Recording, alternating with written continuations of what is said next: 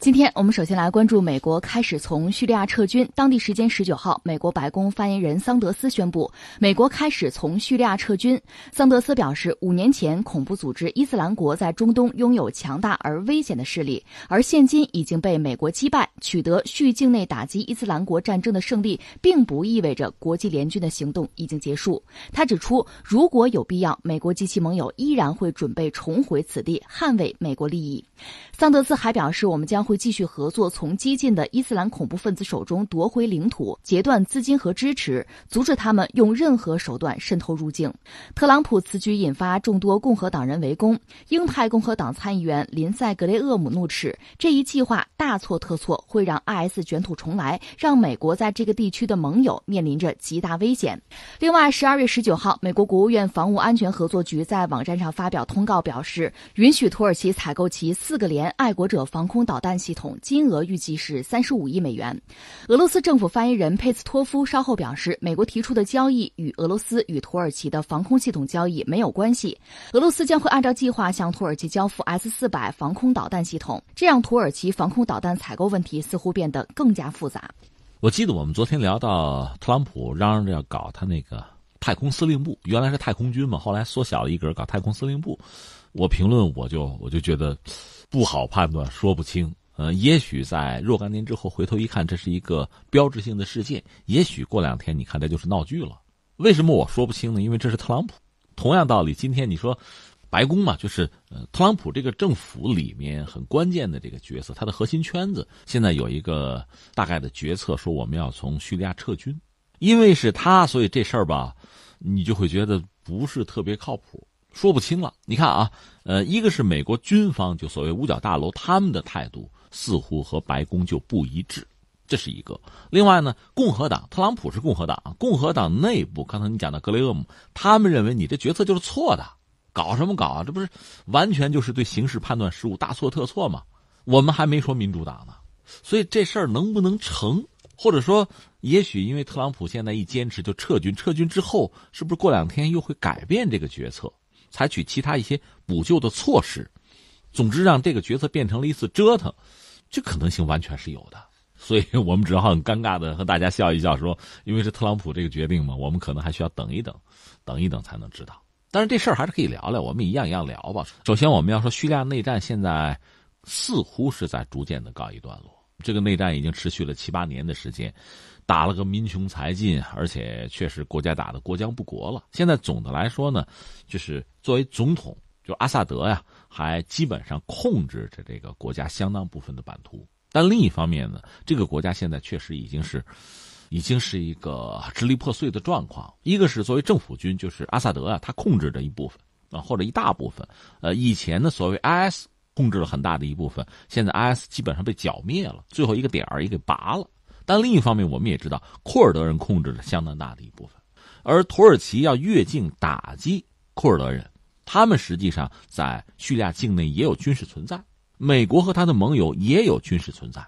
那美国在叙利亚大概有两千人，涉及到美国的军事存在，大概是这样：在二零一一年左右，美军开始真正的要介入叙利亚的内战。他的介入呢，首先是对叙利亚的反政府势力提供帮助，这个帮助是两样：一样就是给军火，另一样是提供就是训练。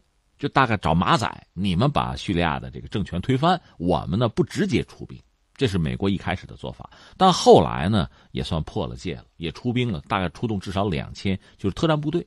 特战部队呢，和大家想的可能未必完全一致哈。大家看影视作品看多了，可能对这个特战以为就是斩首行动啊，武功高强。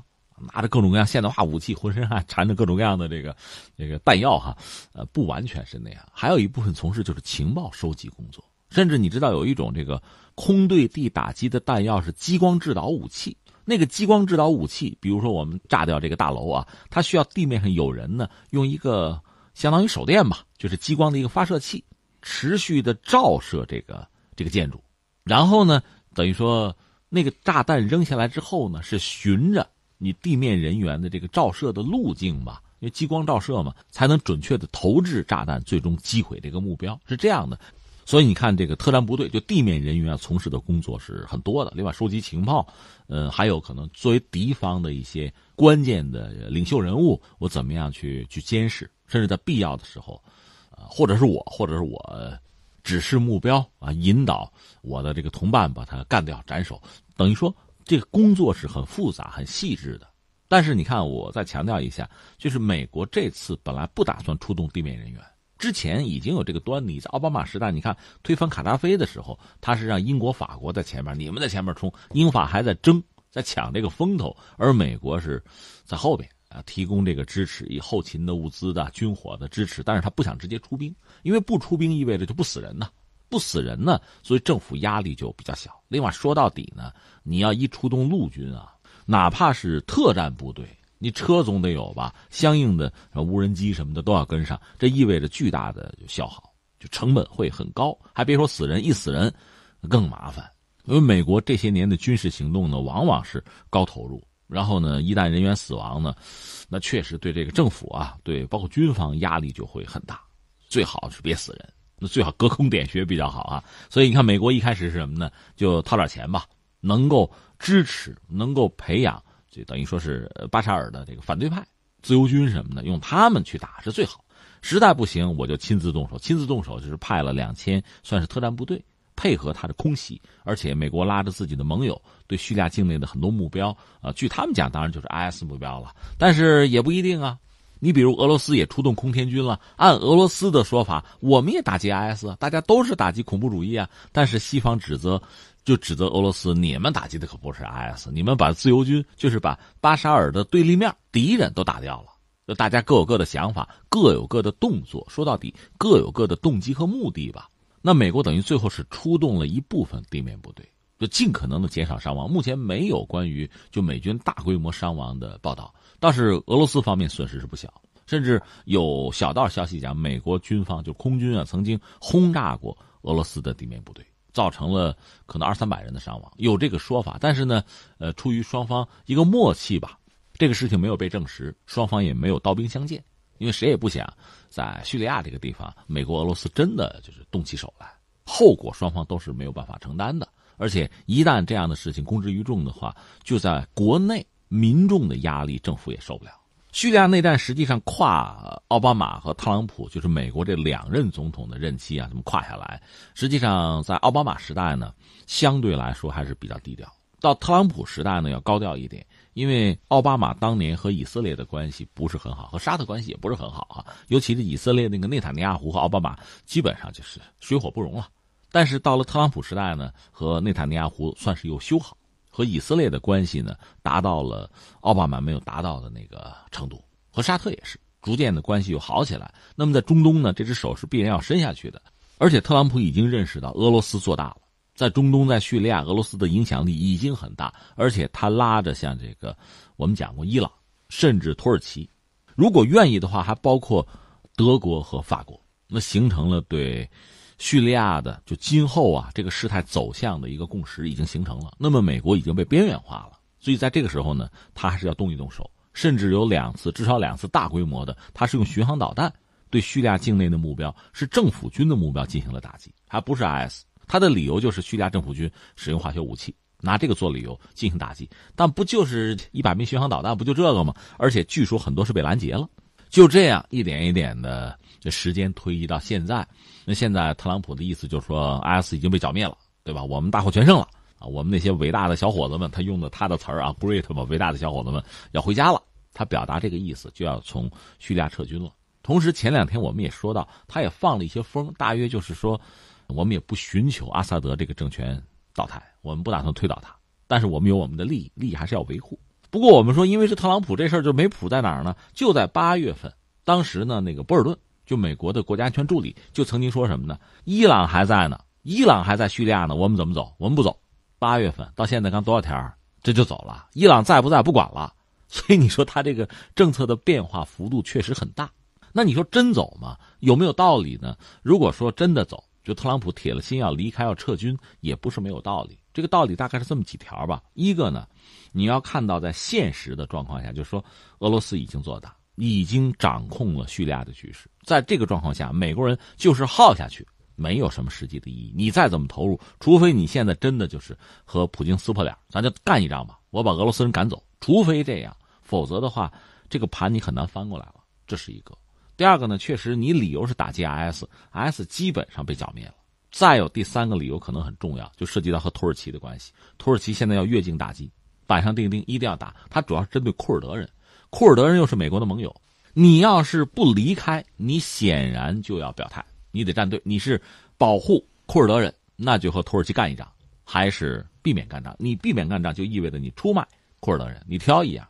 那我走吧，我离开吧。离开实际上也就是放弃了和库尔德人的联盟。之前我们说过，他很可能会这么做，这就避免了和土耳其正面的发生碰撞。而土耳其呢，也应该是投桃报李，会有所克制，不至于完全的倒向俄罗斯。那这几个因素放在这儿呢，那撤就撤吧，还省钱呢。其实，在特朗普上台的时候，大家就想过说，这是个商人嘛，在全球他自己明确表述过，我在全球的军力的部署上，哈。我要有自己的考虑，就是要收缩。一方面呢，你们多掏钱，比如逼着韩国、日本，我们在你这儿驻军，你能不能再多掏钱，甚至百分百的掏？现在你看，基本上他当年说的话，现在是要兑现的。对于欧洲呢，就是一个是北约吧，还存在。以前他干脆觉得北约就过时，北约存在，但是防务费用你们能不能多掏？就百分之四，逼着自己盟友掏钱。其实掏钱就买军火，买谁的呢？相当一部分还是买我的。另外，你看，在沙特这个问题上，卡舒吉那个问题上，别管和沙特怎么样，反正，反正这个军购不能停，因为沙特肯定买军火。如果我美国不卖给他，他就会买中国的或者俄罗斯的，那我就等于赔了。所以我一定要卖，这是他。所以你看，这个确实还是商人的算计嘛，就是这钱上我不能亏。然后呢，我该收缩要收缩。说到底，美国一直认为，之前全球这个格局啊，这个国际秩序是需要世界警察的。我美国人就是世界警察。我为全世界服务这么多年，你们还不念我的好？我不干了。这是特朗普的思维，所以他要在全球收缩。那么涉及到在叙利亚，刚才我们讲这几个原因，它的收缩是它确实是一贯的逻辑。但是这个事儿能不能成不好讲。一个呢，你真的忍心就看到俄罗斯做大吗？那叙利亚你要美国人真走了，那恐怕真的俄罗斯就基本上就是心想事成了。这个恐怕在美国国内大量的对俄罗斯。很敌视的这个势力是没办法接受的。另外，你还要考虑一下那个以色列啊、沙特啊，他们的心思。这老大真走了，我们盯得住盯不住，他们也会有这个焦虑，甚至要想办法捆住美国。而捆住美国的方法，除了外交上说服以外，也备不住这两天会发生一个什么意外事件，导致美国人留下来。这种可能性不是没有。另外，就是美国军方到现在也并不想走，在阿富汗也是这样，就是很多人说美军要撤离阿富汗，但是军方并不想撤。他们理由是我们一撤，塔利班就会卷土重来。在叙利亚也是，我们一撤，IS 卷土重来，就这套词儿是这样的。所以，在美国国内，这是一个重要的一个政治事件、政治博弈的一个议题。刚才你谈到土耳其很有意思，土耳其最近确实是非常活跃哈。你看，他从俄罗斯买了 S 四百，按说美国要卖给他 F 三五，就是隐身战斗机啊，以色列已经有了，土耳其按说是要买的。但是呢，因为一系列的事件，就是土耳其和美国关系不是很好嘛，美国就是要搁置这事儿，拖着我不卖，那我先卖给别人也行，这事儿我不着急。那土耳其埃尔多安就急了，说你要不给我这 F 三五，我国际法庭告你去。您说好的，就双方的关系确实很微妙。土耳其还需要美国这个飞机，而美国的态度很有意思，因为我们理解他还是要。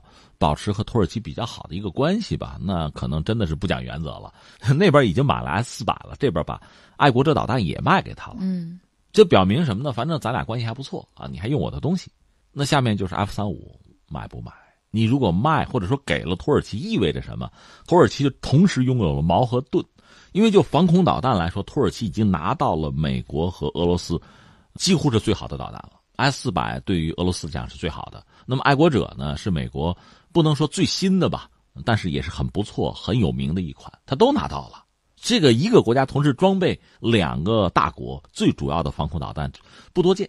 那你说后勤怎么办？别说别管啊，反正我拿到了，在政治上这个牌还是不错的。另外，如果拿到美国 F 三五，那意味着 F 三五本身和 S 四百那就是矛和盾的关系，他都拿到了。那么这双方的数据他都有了。所以美国也很担心，如果这样的话，是不是俄罗斯从土耳其那儿可以拿到 F 三五的数据？而翻回来，俄罗斯也会打小鼓，这美国要拿 S 四百的数据怎么办？会有这个问题存在。而土耳其现在强行的霸王硬上弓的，我要左右逢源，我要在两个大国之间要玩这一套，这是他。而目前看来，美国是迁就他的，是接受，甚至可以牺牲库尔德人，要维持，就是美国目前心目中他认为还比较平衡的这个格局吧。我们来看看俄罗斯方面的态度。当俄罗斯知道美国打算从叙利亚撤军之后，俄罗斯外交部就回应了，表示说这个决定为叙利亚问题的政治解决创造了真正的前景。我们注意到，特朗普也是在推特上发文表示说，我们已经打败了在叙利亚境内的恐怖组织伊斯兰国。但是呢，英国国防部长阿尔伍德对此回应说，我强烈不同意。他说，IS 现在已经演变成为了其他形式的极端主义，并且威胁依然存在。这是作为美国的盟友，可能目前最直接的站出来表示反对的，但是他的声音肯定是很微弱的。真正的问题在于美国国内的几个政治力量，一个是比如美国的军方，再就是共和党和民主党。我们说绝大多数人对特朗普的这个决定能不能认同？